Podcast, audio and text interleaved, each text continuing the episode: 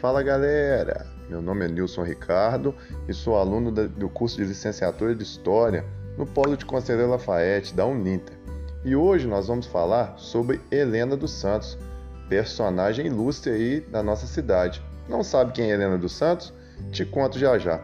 Mas antes eu queria falar um pouquinho para você sobre a importância das mulheres no cotidiano da história brasileira.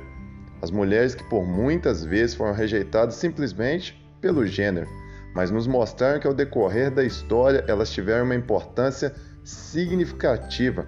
Nós podemos lembrar de muitas, mas dentre essas todas podemos falar de Maria Quitéria, grande combatente brasileira, e que diria de Anita Garibaldi, figura de um tamanho enorme no sul. Se nós formos estender para fora do país, temos Joana d'Arc, considerada talvez um dos seres mais angelicais que passaram pelo planeta, ou a grande figura norte-americana Rosa Parks, que foi um grande símbolo americano na luta contra o preconceito. Bom, nós poderíamos ficar aqui falando sobre todas essas mulheres e muitas outras, mas hoje nós focaremos sobre ela, Helena dos Santos. Quem foi Helena dos Santos? Helena dos Santos, lafaietense, nasceu em Conselheiro Lafayette no dia 7 de janeiro de 1922. Helena dos Santos ela teve uma infância muito difícil, ela sofreu muito mas ela soube pegar essa metade do copo vazio e transformar numa metade do copo cheio. Como? O seu sofrimento ela começou a transformar em canções. Desde pequena ela já gostava de escrever aí canções, mas não tinha muita habilidade devido à precariedade do estudo. Para piorar, a sua infância foi muito trágica.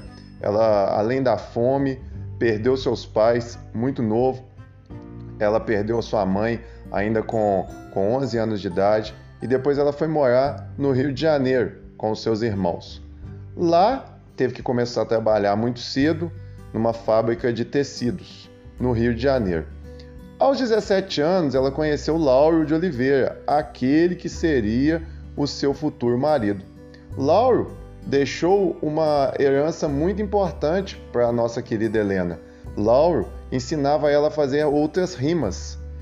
E no decorrer da vida, para não falar que desgraça pouco é bobagem, ela perdeu também seu marido muito cedo e acabou ficando com seis filhos. Na dificuldade da vida, teve que trabalhar até nas madrugadas para conseguir sustentar a casa. Mas, lembrando de seu marido, ainda conseguia escrever as rimas. E na batalha no Rio de Janeiro, procurando algum artista que ouvisse, que lesse aquelas rimas, para que quem sabe não pudesse gravar uma música. Foi aí que na década de 60, uma tal de Jovem Guarda fazia muito sucesso pelo nosso querido Brasil. E a nossa querida Helena conheceu um cantor que acredito que quase ninguém aqui conhece, um tal de Roberto Carlos. Pois bem, Roberto Carlos, sim, esse mesmo Roberto Carlos que você está pensando, ícone da Jovem Guarda, considerado o rei da música brasileira, leu uma das canções de Helena e disse: Olha, eu quero gravar essa canção.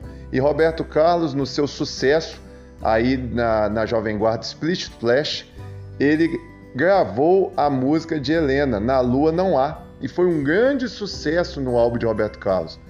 Reconhecendo isso, essa parceria ainda seria de muito é, duradoura. Roberto Carlos ainda gravaria mais 10 músicas de Helena dos Santos. E acabou que Roberto Carlos se tornou um confidente, amigo pessoal de Helena.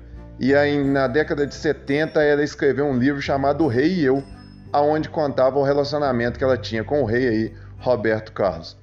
Ela veio a falecer com 83 anos de idade em 2005, mas teve uma vida enfim próspera com seus filhos, vencendo todas as dificuldades. Então nós podemos ter orgulho de dizer que Helena dos Santos é de Conselheiro Lafayette. Talvez muitas pessoas não conhecem essa história, mas nós lafaietenses nós podemos dizer que nós temos a compositora do rei, que é de Conselheiro Lafayette. Beleza, galera? Eu espero que vocês tenham gostado, que possa ter mais homenagens aí a Helena do, dos Santos, grande compositora aí do rei Roberto Carlos. Se você gostou, vá lá no Facebook, na página do Facebook, História Instantânea. Tem muitas histórias como essa lá. Curte lá, compartilha com seus amigos e dá uma forcinha aí pro seu amigo Nilson Ricardo. Vai lá no Facebook, historiador Nilson Ricardo e tem lá a página para você curtir história instantânea. Beleza, galera? Muito obrigado. Valeu!